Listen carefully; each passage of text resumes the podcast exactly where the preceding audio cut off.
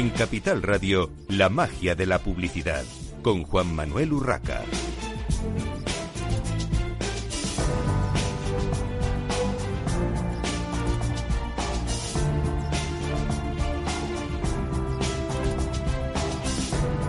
Bienvenidos un viernes más a la magia de la publicidad en Capital Radio. Les habla Juan Manuel Urraca.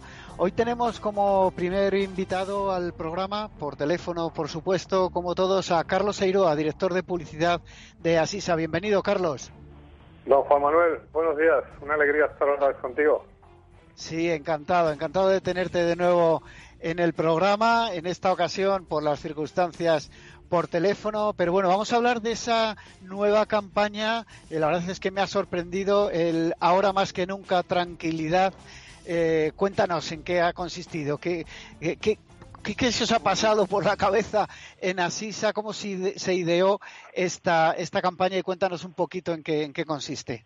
Bueno, pues, pues te cuento, Juan Manuel. Eh, vamos a ver, nosotros, eh, primero antes de nada, que, te, lo que quería deciros es el, el, el, papel activo y comprometido que hemos tenido Asisa desde el principio de la, de la crisis y de la, de la pandemia, ¿no? Hemos tratado ya más de 11.000 pacientes. Eh, hemos ingresado a, más de, de 9.000 en nuestros hospitales y la inmensa mayoría, gracias a Dios, eh, pues eh, han tenido el alta, se han curado y ahora pues están en sus casas, superando el 95% de estos ingresados.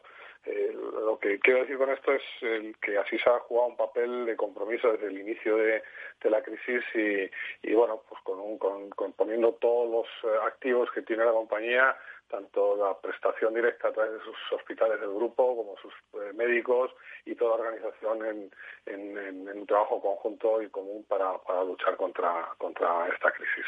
Eh, bueno, y a partir de ahí, desde el punto de vista publicitario, nosotros habíamos arrancado eh, ya el año pasado una campaña eh, basada en un eje probablemente muy sencillo, pero ahí ya nos habíamos ido a un pues casi al principio de la navaja de Oca, ¿no? que, que es la, sencillez, probablemente sea el camino más, más válido siempre. Entonces, eh, habíamos cambiado el paradigma de, comunicación de nuestra compañía, porque ya no solo nos dedicamos a la salud, en, torno a un eje que era el de la tranquilidad, en el que nosotros lo que queríamos es que la gente que esté con nosotros asociada a SISA pues viva tranquila, viva pues en esa ataraxia de, de, bueno de despreocupación, sintiéndose que está protegido por una compañía que sabe lo que hace, que sabe hacer lo que los clientes no saben, porque nosotros nos aliamos con clientes que están muy comprometidos con la salud, pero hay un momento en el que ya no gestionan su propia salud o su propia eh, protección eh, de, la vida en general. Entonces, bueno, pues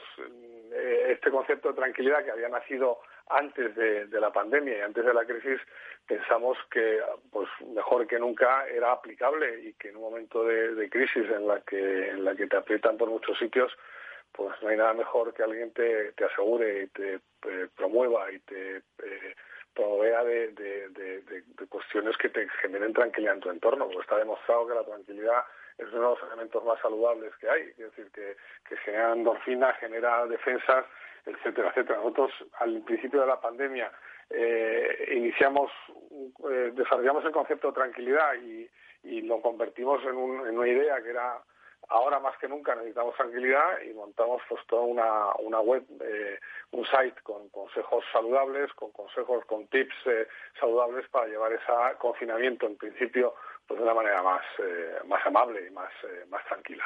de ahí nace la última campaña, la que estamos viendo ahora en exterior, que es, que es bueno, la de convertir los MUPIs que tenemos en Madrid en dispensadores de gel hidroalcohólico para lavarse las manos. Y ahí pues pues entramos en un en un eh, no solamente en, en, decir no solamente en contar sino en hacer en, hacer porque yo creo que las marcas ahora eh, tienen que demostrar lo que hacen y, y, regalar cosas a, a, la gente. Y nosotros bueno pues en ese sentido y con ese compromiso que tenemos con la con la sociedad en general, no solamente con nuestros asegurados, de promover la salud, pues hemos pensado que, que un MUPI, en vez de decir lo, lo guay que eres como marca, pues que haga algo que sabemos hacer, que es eh, pues difundir y promover que, la limpieza de manos es uno de los elementos fundamentales para combatir esta, esta, esta crisis.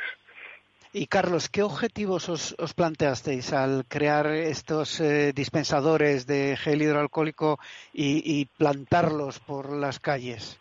Pues, pues el objetivo es un poco lo que te he contado, es, ayudar a la gente. Es decir, yo no pretendemos, eh, entiéndeme, vender nada ahora mismo. O sea, lo que queremos es eh, tener una marca que, esté a la altura de las circunstancias y que, y que mm, de alguna manera regale a, en general a la gente lo que sabemos hacer, que es promover la salud y, estar pendientes de que bueno, la gente esté pues, cuidada, tranquila. Eh, ya te lo he dicho, yo nosotros somos partidarios no solamente de contar sobre nosotros mismos, nosotros somos una cooperativa médica que reinvierte todos los beneficios en, en mejoras asistenciales y siendo coherentes con este principio, pensamos que nuestra publicidad no debe quedarse solamente en, contar cosas de nosotros, sino en hacer, en hacer y sobre todo en, cuidar a las personas. O sea, es pasar del, del, del telling al doing y del doing, del doing al caring. Eh, quiere decir que es, que es el concepto este que no solamente está de moda, sino que, que tiene que ser una realidad y que en un momento pues crítico como este es donde las marcas demuestran su, su, su, capacidad de poder hacer por los demás. ¿no? Y entonces, bueno, pues pensamos lo que te he dicho, que antes de poner un MUPI con una marca, pues oye, vamos a convertir el MUPI en algo que sea útil eh, y que si vas por la calle en una zona transitada y, y bueno, y necesitas eh, limpiarte las manos con, con alcohol, pues, pues oye, una compañía como Asisat pues te lo regala y te lo pone de la forma más sencilla y directa y accesible.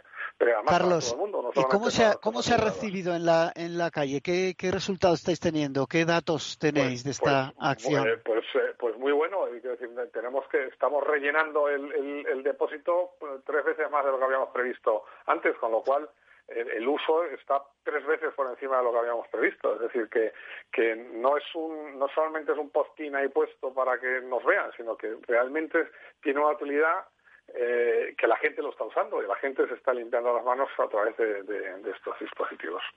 Eh, bueno, están además eh, concentrados en zonas muy estratégicas de, de Madrid, en el sentido de, de puntos neurálgicos de mayor tránsito de, público y por lo tanto pues pues aseguran que, que, tenga aparte de la gran visibilidad el gran uso que se está dando. Eh, bueno oye esto es una idea quiero decirlo que, que nació de Clear Channel eh, la promovió eh, enseguida Ecumedia porque vio que, era una oportunidad para nosotros y la hemos desarrollado con Bunderman Thompson en la creatividad, pues yo creo que de una manera acertada por parte de los tres actores, tanto de Clear Channel por, por, por entender esa oportunidad, de comedia por verlo y por ver vernos a nosotros en, en este en, eh, este soporte y a, y por desarrollar una, una creatividad que yo creo que es muy muy atractiva y muy muy diferencial. Bueno, me has respondido a, las tres preguntas de, las agencias y de los, de los partners de, de una atacada. Eh, importante ese, ese partnership, ¿no? Ese, esa ayuda de, de, las agencias para llevar a cabo estas ideas con rapidez también, ¿no? Porque el momento es, es crítico y yo creo que, que el consumidor que está viendo y está utilizando, eh, beneficiándose de, de, esta acción, está utilizando eh, estos MUPIs especiales, al final pues eh, lo valora y es importante esa agilidad eh, con, con, los partners, ¿no? Con, con, las agencias, Carlos. Por supuesto, además yo, vamos, siempre he tenido esa suerte porque siempre lo hemos promovido desde, mis equipos y desde, la dirección de publicidad. Eh, que las agencias trabajemos en, conjunto y, de una manera colectiva. yo, no, yo no entendería nunca eh, trabajar por un lado con una agencia y por otro lado por otra. Tenemos agencias independientes como eh, en la gestión de medios que es Ecomedia, en, en, servicios generales y en creatividad Bunderman Thompson, tenemos eh, estudios y todos trabajamos conjuntamente. De hecho, nos reunimos periódicamente todas las agencias con todo el equipo de, marketing de, Asisa y ponemos en común. Y, bueno y no hay día que no hablemos eh, a tres bandas eh, eh, con todos. Y yo agradezco esta agilidad porque ahora mismo la búsqueda de oportunidades pues es crucial no decir, todo esto ha cambiado. Hoy leía que en el mes de abril se ha reducido el 50,1% de la inversión publicitaria eh, y bueno, las marcas que hemos seguido mm, creyendo en la publicidad porque, porque creemos que es la mejor forma de estar en el, en el mundo y que te conozcan y difundir. Y vuelvo a decir, no solamente con, con, con fines absolutamente comerciales, que, no los diseñamos de ninguna manera, que los descartamos, pero también con, con fines de responsabilidad eh, pues, claramente, responsabilidad social. Tenemos que estar ahí, tenemos que difundir nuestra marca y saber que somos un, elemento activo dentro de la lucha de esta, de esta pandemia, de esta crisis. Y, bueno, y nuestra estadística y los datos así lo demuestran. No, no, no hemos bajado la guardia hemos trabajado más que nunca, trabajamos desde casa pero con una dedicación plena y, equipos que están respondiendo de una manera brutal y yo creo que, que así en ese sentido está dando el, el lo de pecho y, bueno, y esta es una acción más de muchas de las que estamos haciendo. Os invito también a que entréis en ahora más que nunca tranquilidad.es, que es un, un repositorio de consejos saludables para llevar todo esto de la forma más tranquila, que yo creo que ese es el papel activo que a mí me gustaría que se nos reconociera. Eh, Asisa tiene que estar en la mente del consumidor como la compañía que te provee tranquilidad, aparte de muchas otras cosas pues de saber hacer en sanidad, de saber hacer en seguro de vida, en, lo que sea, pero pero sobre todo lo que lo que te puede eh, venir bien de nuestra marca es que, te genera un entorno de tranquilidad en la que la vida es mucho más llevadera. Carlos, en este momento tan delicado para, para la sociedad, para, para el mundo entero, en realidad, eh, las marcas, eh, ¿crees que tienen que hacer más acción eh, social que, branding en sí, porque hemos visto eh, algunas compañías, y me salgo ya de, digamos, de vuestro sector también, ¿no? En general, ha habido compañías que han aprovechado movimientos tácticos para ofrecer, pues, descuentos o, hacer cosas, digamos, muy puntuales de, de venta pura y dura, y otras, como la vuestra, que habéis pensado primero en, en, aportar algo, en aportar soluciones, aunque sea un granito de arena, que bueno, pues eh, en muchas ocasiones, eh, como se suele decir, granito a granito se, se construyen cosas grandes, ¿no? Pues yo estoy convencido, absolutamente convencido. Este es el momento de estar a la altura, de verdad, y de, y de, y de regalar cosas. Aquí hay, hay poco que pedir ahora en una sociedad que está muy tocada y que está muy muy bueno pues muy afectada y nosotros las marcas tenemos una mayor fortaleza que el individuo y por lo tanto tenemos que estar a la altura y estar a la altura es regalar lo que sabes hacer sabes en este sentido nosotros pues bueno pues ya te he dicho el site de, consejos toda la actividad asistencial que hemos tenido la ampliación de todos los servicios eh, para cubrir toda eh, eh, la pandemia. hemos hecho pruebas, test a la Policía Nacional, a los cuerpos de seguridad del Estado. Hemos trabajado, de verdad, sin ninguna visión de que esto somos la compañía y por lo tanto tenemos que seguir pagando sueldos y, todo, pero de verdad con una visión que va más allá y que sobre todo es responsable con, la sociedad en un momento un momento verdaderamente crítico y que, y que, bueno que nadie esperaba. Y que está pues, que ha venido de pronto y que, y que las marcas aquí tienen que dar el lo de pecho tienen que estar a la altura y yo creo que tiene que ser eh, pues bueno con una visión muy muy muy social. Y nosotros creo que lo estamos haciendo en ese sentido pues de una manera muy clara. Para terminar y muy brevemente Carlos qué otras campañas tenéis en marcha actualmente bueno, eh, estamos planteando alguna campaña que tiene que ver ya con, con, con, eh, eh, producto. vamos a hacer, estamos planteando poder hacer un producto específico para que la gente pueda acceder a sanidad privada de una manera más accesible. Eh, bueno, y estamos estamos trabajando pues para, pues, para, poderla lanzar en, breve. Eh, vamos a seguir con la línea de, generar consejos del, eje de la tranquilidad, que para nosotros es el nuevo paradigma de compañía. Nosotros, como te decía, hemos pasado de ser una compañía exclusivamente de salud a ser una compañía multiramo dedicada a seguros personales. Nosotros no aseguramos cosas, aseguramos a las personas en toda su extensión de la vida. Y, y, bueno, vamos a seguir trabajando pues con campañas mm, que posicionen a CISA en ese, en ese territorio de la tranquilidad, de proveedor de tranquilidad, y vamos a hacer todo lo posible pues para que el consumidor, que ahora pues está tocado por todo esto, pues tenga una mayor accesibilidad a, a todos nuestros productos y servicios y sobre todo específicamente a la sanidad privada, que yo creo que está jugando un papel importantísimo en, el, en la lucha de esta pandemia. Muy bien, pues eh, Carlos, como siempre, agradecerte tu participación en el, en el programa. Eh, nosotros vamos a continuar. Despedimos, eh, como decíamos, a Carlos Eiroa, director de publicidad de, de Asisa. Muchísimas gracias por, por tu participación. muchas gracias. Encantado, como siempre, estar con vosotros. Un abrazo a todos y, y que espero que sigáis todos bien. Lo mismo, lo mismo para toda la gente de, de Asisa que, como decía Carlos, ha, ayudado, ha puesto su granito de arena con, con, acciones concretas en este, en este momento tan delicado. Nosotros continuamos eh, hablando ahora de un anuncio que Google realizó a principios de este año, en, en enero, y que realmente, bueno, impactó un poco en, el, eh, en la forma de pensar del eh, mundo del marketing y la publicidad y los desarrolladores de, de, sitios web y de, todo el, ecosistema digital. Vamos a hablar de la desaparición de las cookies. Tenemos ya con nosotros al teléfono a Sergio Maldonado, CEO de Privacy Cloud. Bienvenido, Sergio. Buenos días, buenos días, gracias. Tenemos también a Pierre Saisset, CEO de Eulerian. Bienvenido, Pierre. Hola, buenos días. Bueno, y enseguida tendremos a una tercera persona, un tercer eh, participante al teléfono. Eh, vamos a hacer una pequeña introducción con, eh, con Pierre sobre lo que, lo que es, lo que son y cómo funcionan las cookies de terceros actuales. Pierre, una breve introducción. Hola, eh, pues sí, las cookies son una son una cosa que una cosa que viene de, muy lejos en lo del internet, porque lo inventó Lou Montulli en 94, 91 eh, en, en, Netscape, en Links primero en Netscape y mm, su uso inicial era conservar las preferencias de los visitantes. Eh, y es como un fichero, un ficherito de texto eh, que se deposita eh, en, gracias al navegador eh, en el ordenador del visitante para conservar elementos de su navegación.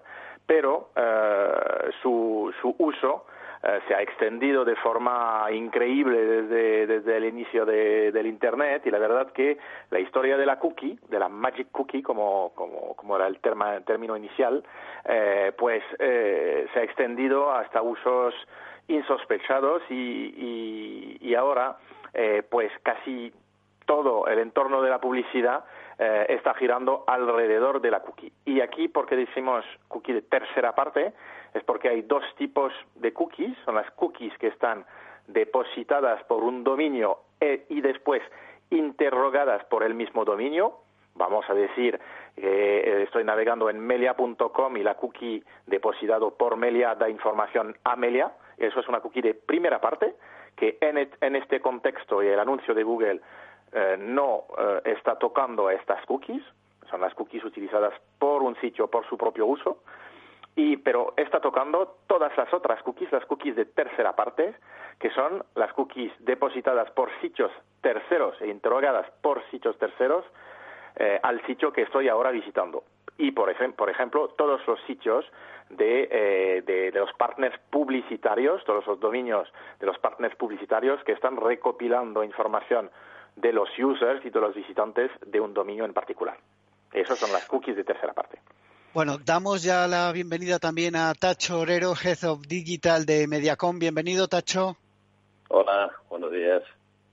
bueno, Tacho, Tacho es un especialista también, ha participado ya otras veces en la magia de la publicidad y le vamos a tener también eh, en esta pequeña tertulia junto con Sergio y Pierre hablando de, las cookies, del anuncio de, Google. Eh, tenemos eh, cuatro, tres minutos por delante antes de la pausa publicitaria y luego vamos a, a continuar una pregunta para los tres. Eh, os interrumpiré cuando llegue la publicidad, pero luego seguimos. Eh, alcance del anuncio de Google de enero sobre esta desaparición de las cookies de, terceros. ¿Qué, eh, ¿Qué, opináis, Sergio? Bueno, yo creo que ya es parte de una tendencia que ya venía, ¿verdad? Que, que no era tan, no fue tanta sorpresa para mucha gente, pues ni para los editores, ni para anunciantes, la gente se instalaba mucho a blocker, había mucho rechazo social a la persecución, sigue habiéndolo, en general a la sensación de que la experiencia de consumo de contenidos es muy pobre y por el lado del anunciante también hay, ha sido muy pernicioso. Pero os dejo hablar porque queda poco, pocos segundos, como dices. No, no, no pasa nada. ¿eh? Luego, luego continuamos después de la publicidad. O sea que tenemos hasta las 12 menos 5. No hay, no hay ningún problema. Eh, pues Tacho, ¿cuál es? Sí, dime, Sergio, Sergio. No, no, no, Tacho, por favor, dale. Sí, no, no te preocupes. A comentar lo mismo. Efectivamente, no, no nos ha pillado sorpresa. Todos los indicadores eh, estaban orientados a que la cookie, bueno, pues tenía los días contados. Y es verdad que es una herramienta de medición que está quizá un poquito obsoleta por la llegada del Internet de las cosas, que necesita medición y no utiliza cookies. Y eso, evidentemente, pues ha redundado también la llegada de la GDPR y, por supuesto, ahora el, el, el e-privacy también ha fomentado esto. De hecho, el artículo de e-privacy, el borrador, lo que contemplaba es que es que el propio navegador pudiera eliminar la cookie y eso estaba un poco en, estaba todavía en entredicho. Todavía no es un borrador, es que todavía no está ni siquiera desarrollado, pero evidentemente el mercado ya para que de alguna forma estaba orientando a que a una posible desaparición de la cookie. Y Google lo que ha hecho es adelantarse. Lo que pasa es que bueno, se ha adelantado en la perspectiva de, de, su perspectiva personal, es decir, de apoyar su propio producto y, y posicionarse en, en, ese sentido. Pero no nos pilla sorpresa. Pierre, no sé si quieres añadir algo brevemente antes de... Nos, nos vamos a la publicidad y enseguida continuamos en la magia de la publicidad. Capital Radio, la genuina radio económica.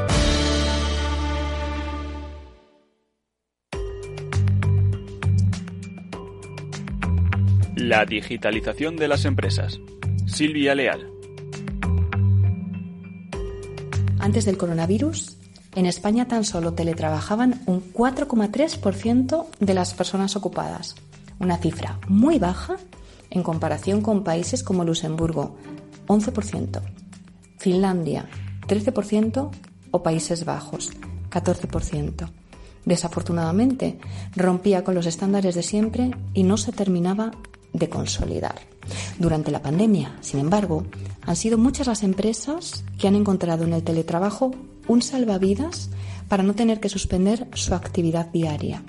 Una experimentación forzosa que ha permitido demostrar que se trata de un modelo de trabajo que realmente funciona. De hecho, eran muchos los estudios y las experiencias que lo avalaban como un modelo muy beneficioso tanto para los empresarios como para sus trabajadores. A modo de ejemplo, mencionaré los datos publicados por el Instituto Nacional de Estadística, el INE, en los que se reflejaba que las empresas españolas que habían apostado por este modelo antes de la crisis habían conseguido unos incrementos de productividad entre el 5 y el 25% respecto a aquellas que optaban por mantener a sus empleados durante las 40 horas de su jornada de forma presencial en las oficinas. Además, según esta misma fuente, las personas que tienen la suerte de teletrabajar dedican un 11% más de su tiempo precisamente a eso, a trabajar. Por todo ello, hoy, en muchos casos, va a ser difícil poder dar marcha atrás, puesto que además de funcionar, incrementa la motivación de los empleados, les permite conciliar, ahorrar tiempo y el coste de desplazamiento y, por si fuera poco, es respetuoso con el ecosistema. En pocas palabras, todo apunta a que ha llegado su hora, por fin, de consolidarse.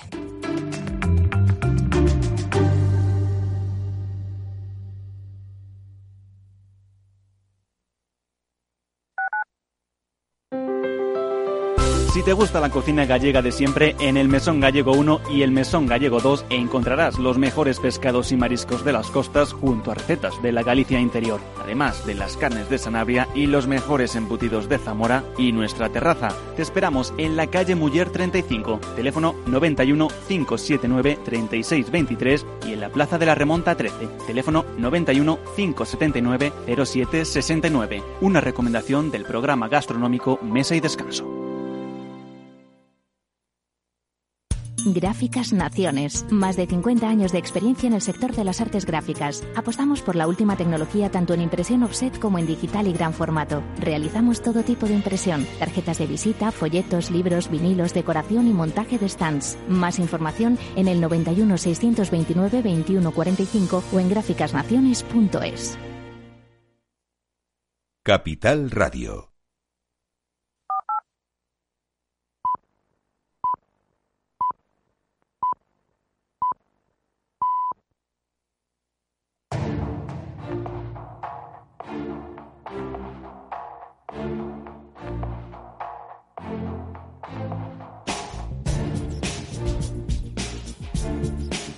La magia de la publicidad con Juan Manuel Urraca.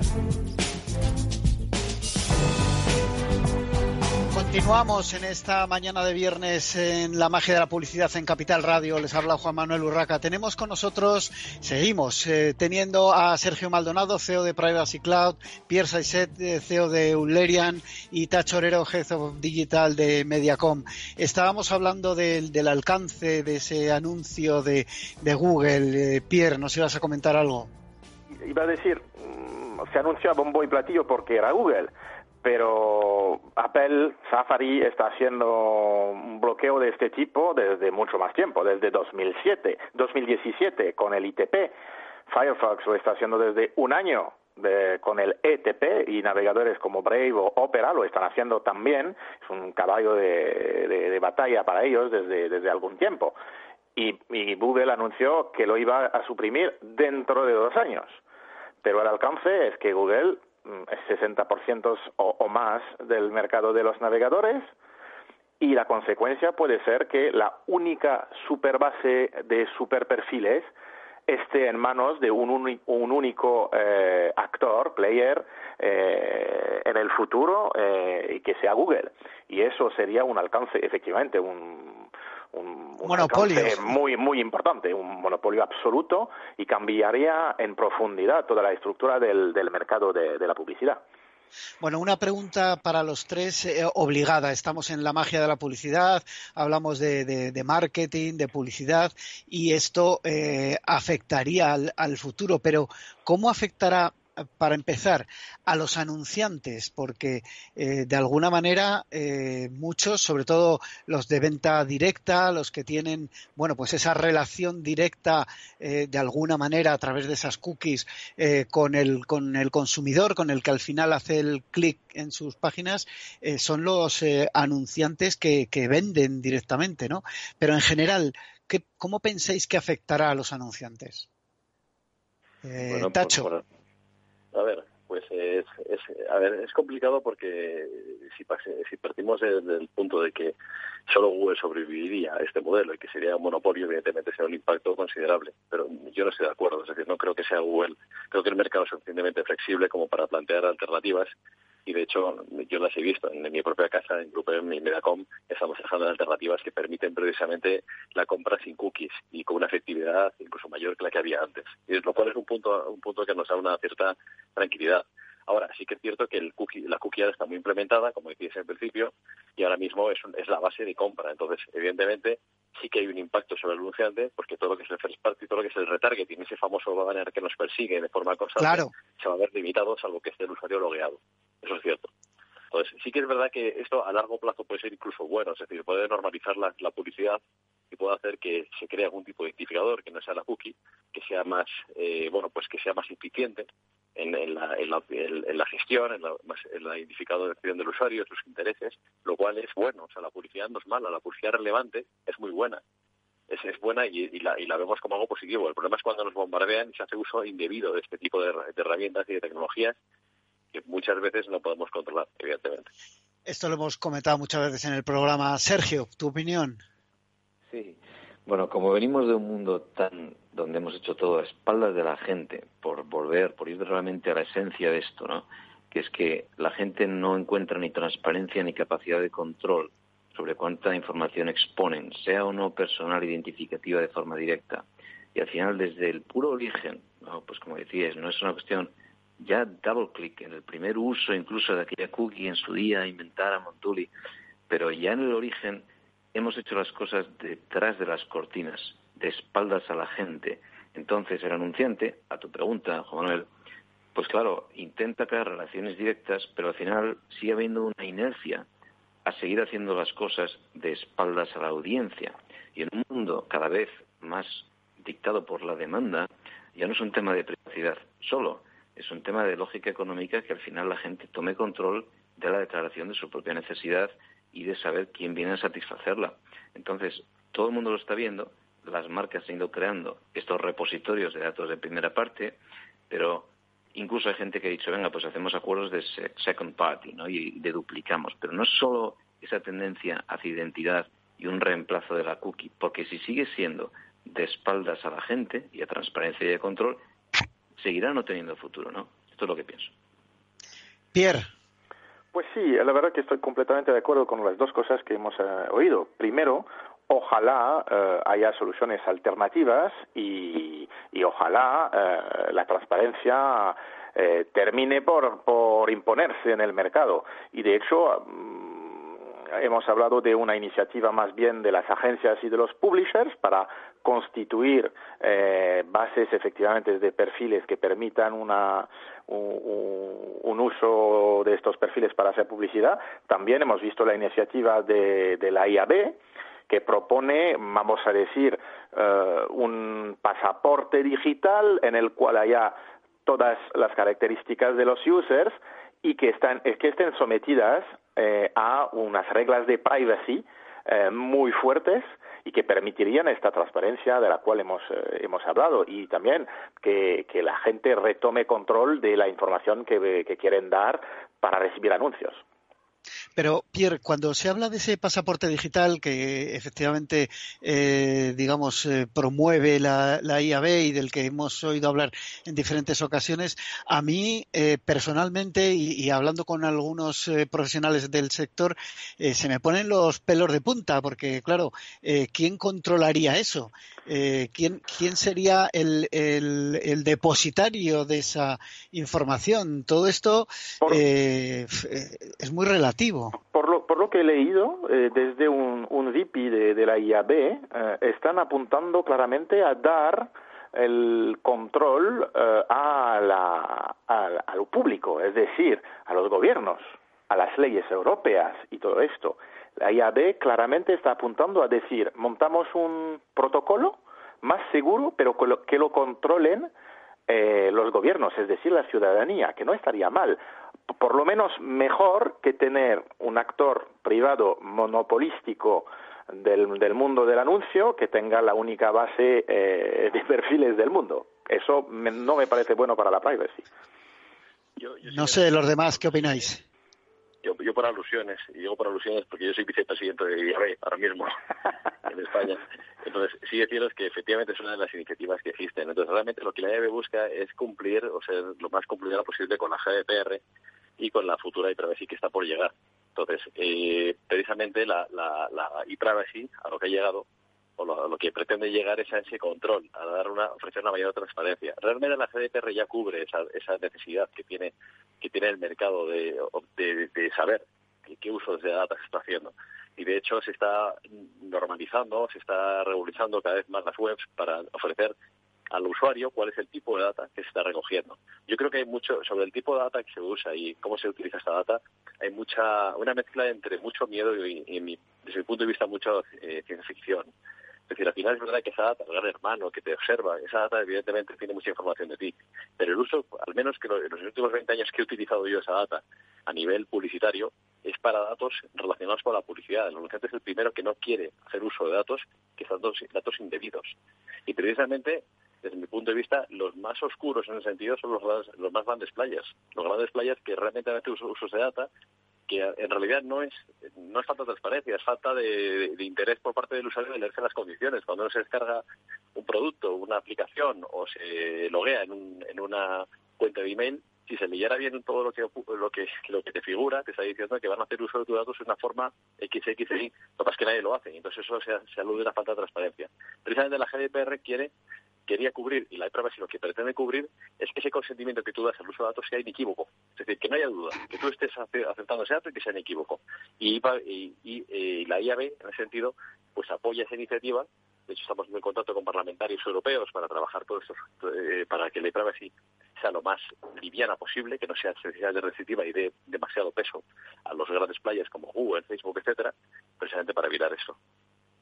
De hecho, tú me comentabas al preparar el programa, me comentabas, eh, Sergio, que el Comité Europeo de Protección de Datos ha llamado la atención, por decirlo suavemente, a la Agencia Española de Protección de Datos eh, por explicando que navegación, entre comillas, o, scroll, eh, continuar navegando, no es consentimiento, ¿no? Que es una de las partes que, siempre eh, se, ha, puesto en duda también. Claro, si sigues navegando, no haces caso de los mensajes, eh, evidentemente estás eh, incurriendo en tu propia desidia a la hora de, informarte de, de, tus derechos de privacidad, pero por otro lado resulta en, este mundo tan, tan veloz, a golpe de clic, resulta, digamos, chocante que sea tan fácil el dar el consentimiento sin explicar mucho al usuario lo que pasa. Sí, a ver, eh, justo a ver, eh, el EDPB, ¿no? el Comité Europeo de Protección de Datos, donde está también la agencia española, justo ha contradicho la guía fatídica que se publicó en noviembre del año pasado, que decía que el scroll valía como consentimiento, pero el problema de la esencia, incluso iba contra la sentencia que teníamos del Tribunal de Justicia, pero la esencia de todo, y asociado con estas iniciativas y con e-privacy reglamento, seguimos con e-privacy directiva, pues al final es que el consentimiento está roto. O sea, el consentimiento ahora mismo es una broma, se sabe que es una broma, justo como decís, ¿no? Pues se alimenta propia desidia, como dices. Al final, eh, el consentimiento como base legal es la última base legal en el orden de lo que es respeto a privacidades del diseño, porque se sabe que la gente ni entiende, ni lee, ni quiere dedicar atención, y sobre todo porque si pides consentimiento, vas contra natura de aquello que haces. Aquello que es parte de la naturaleza intrínseca de lo que estás, lo que navegas, lo que consumes, por interés legítimo o por otra base legal, tal y como e-privacy, el reglamento en, borrador, eh, aduce, ¿no? Vamos a buscar más interés legítimo y menos consentimiento, y estoy de acuerdo, el consentimiento es un problema.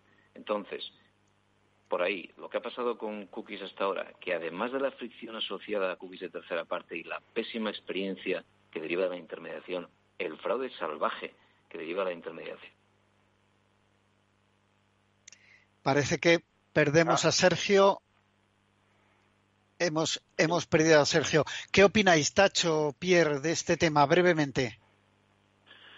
Bueno, el tema de aquí, a ver, el tema del que comenta Sergio del tema de la guía cookies efectivamente es un tema, no voy a decir polémico, pero un tanto, un tanto complicado, porque es verdad que se publicó el año pasado por la EPD y Europa no, no, estaba de acuerdo en ese punto que hablaba de que el seguir navegando significa realizar el consentimiento y ahora lo que está, eh, planteando es bueno el, readaptarlo básicamente a las exigencias internacionales. Eh, creo que al final todo eso quedará en que efectivamente seremos conscientes, tenemos que ser conscientes de que estamos aceptando las condiciones. Lo que pasa es que desde mi punto de vista, pues una opinión ya más personal, creo que cuando, cuando una persona está navegando, entra en un site y lee todas las condiciones delante y decide que por prisa, por las razones que sea, le da todo a aceptar, pues está, está aceptándolo. ese mismo problema lo llevaríamos a la aceptación de cualquier condición cualquier punto que compráramos y cuando nos llenamos de derechos, que simplemente le a, a, leerlo todo, o de, dejarlo como leído y aceptarlo. Entonces, no, no venía que tuviera que haber una, un procedimiento más, más extremo, más complejo en la publicidad digital que en la compra de un producto que se ha a las condiciones simplemente por el hecho de que tienes prisa.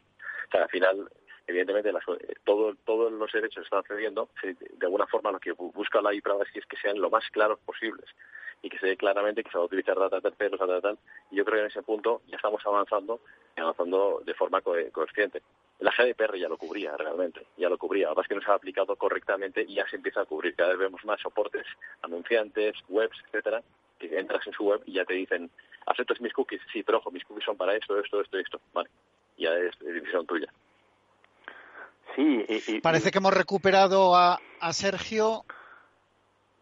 Sergio, ¿se había perdido tu conexión en algún momento?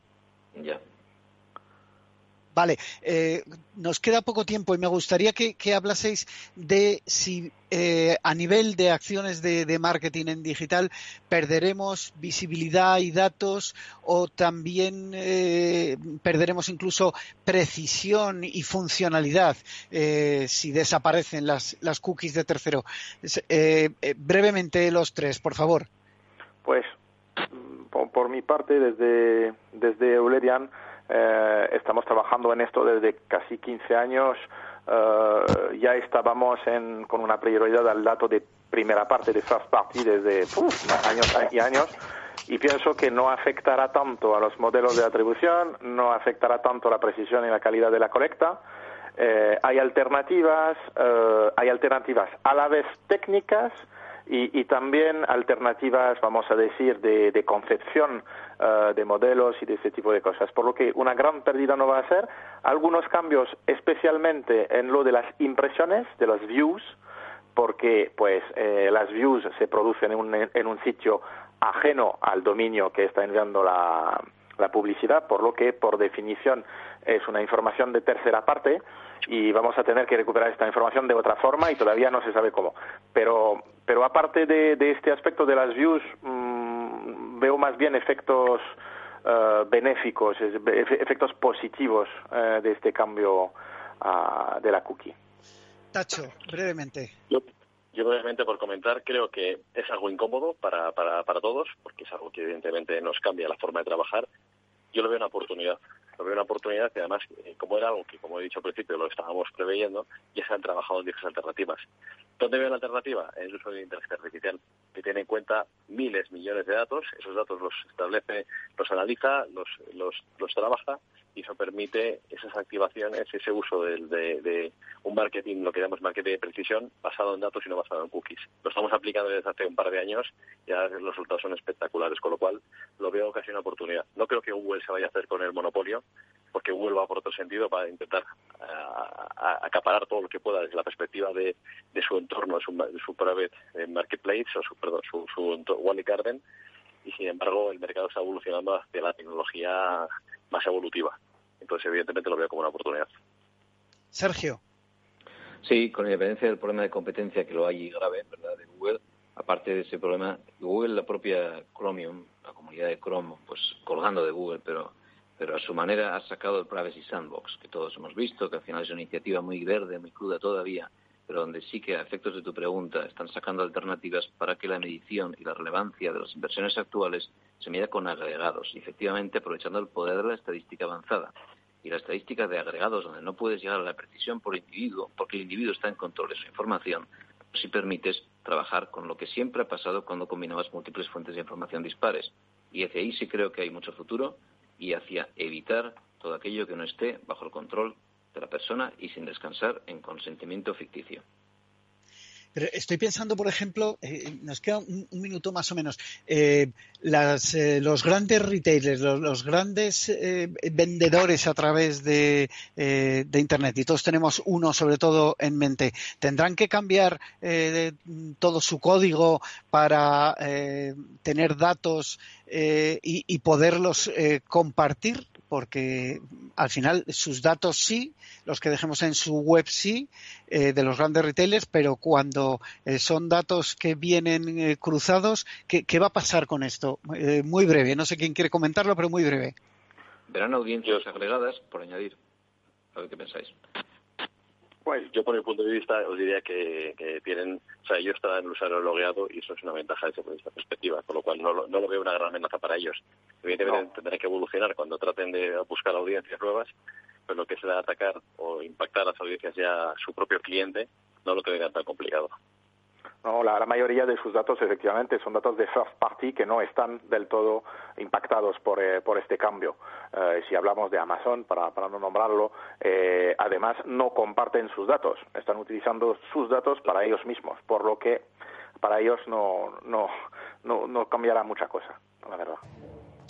Bueno, la verdad es que este tema, de nuevo, se nos queda corto el tiempo, seguro quedaría para, para muchísimo más, pero eh, el tiempo se acaba. Muchísimas gracias a Sergio Maldonado, CEO de Privacy Cloud, a Pierre Saisset, CEO de Eulerian, y a Tacho Orero, Head of Digital de Mediacom, eh, por haber participado hoy en la magia de la publicidad en Capital Radio. A todos ustedes les espero el próximo viernes. Eh, les habla Juan Manuel Urraca.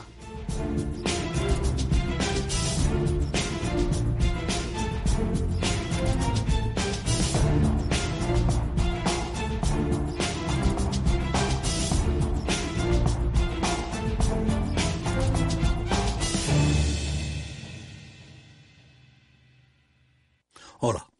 Pues mira, ha habido momentos en los que me he sentido un cliente de segunda. Muchas veces, las entidades de ahorro tradicionales se han guardado bajo la manga los mejores productos financieros para los grandes patrimonios. Y esto, si te digo la verdad, no me parece normal. Por eso, Finanvest es revolucionario. Los mejores fondos de inversión a mi alcance y al de todos, porque te da más rentabilidad por tus ahorros gracias a sus bajas comisiones, porque no tiene letra pequeña, porque no se guardan ases en la manga. Lo normal. Entra en finanbest.com y descubre que lo normal es extraordinario. Lo normal es Finambest. Ya no estamos en la era de la información, estamos en la era de la gestión de los datos y de la inteligencia artificial. El tratamiento inteligente de estos datos proporciona un valor enorme a las empresas en sus procesos de negocio. En Piper Lab ayudamos a nuestros clientes a tomar decisiones de negocio basadas en datos. Escúchanos todos los lunes a las 10 y media de la mañana en el espacio de Big Data de Capital, la Bolsa y la Vida.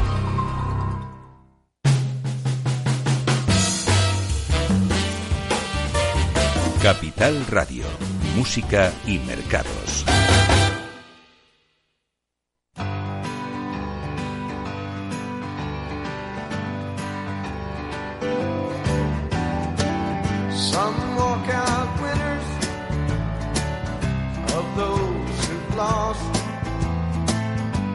Can it be said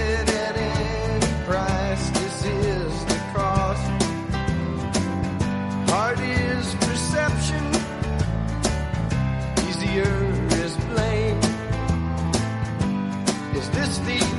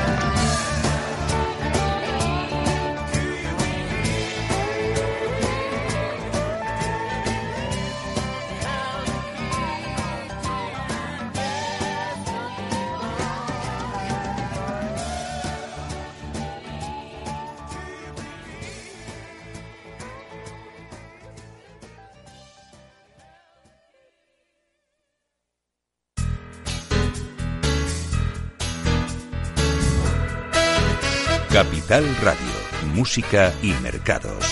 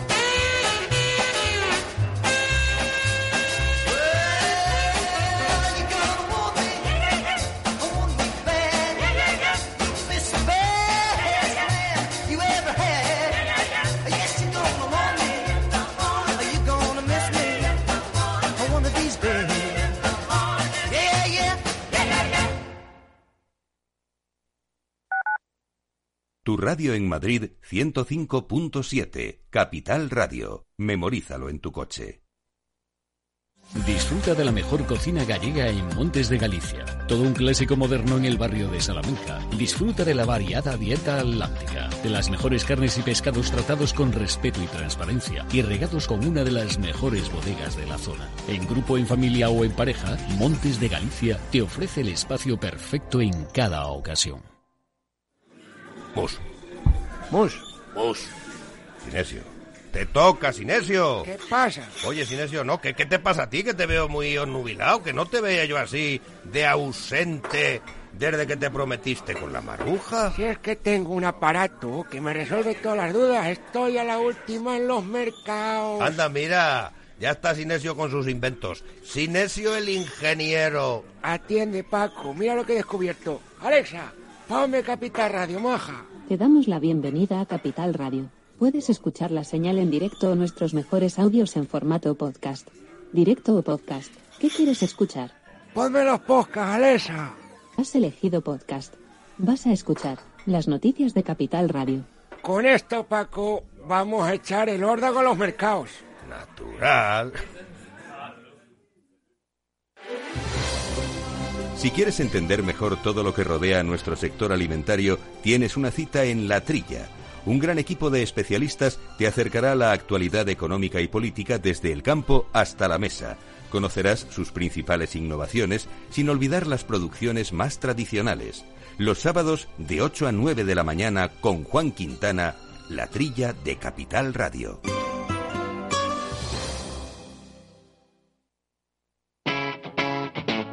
Capital Radio.